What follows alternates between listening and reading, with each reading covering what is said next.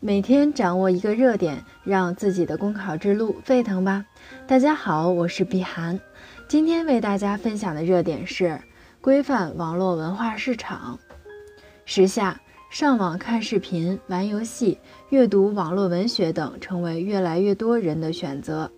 快速发展繁荣的同时，网络文化市场也出现灰色的一面。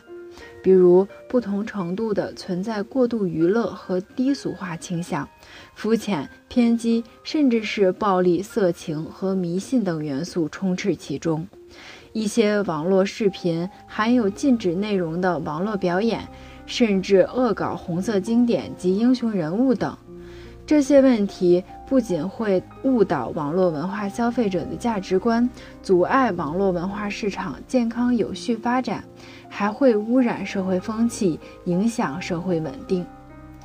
十九大报告中指出，加强互联网内容建设，建设网络综合治理体系，营造清朗的网络空间。因此，规范网络文化市场迫在眉睫。第一。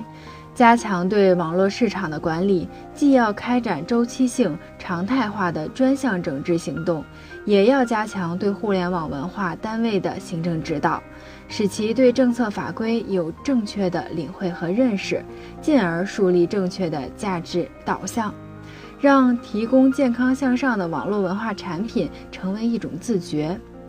第二。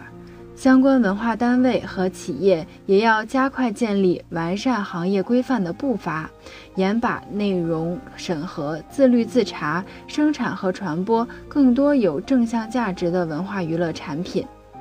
第三，加强舆情监测，畅通优化网友举报渠道和机制，发挥网民的监督作用，共同遏制网络文化市场上的歪风邪气。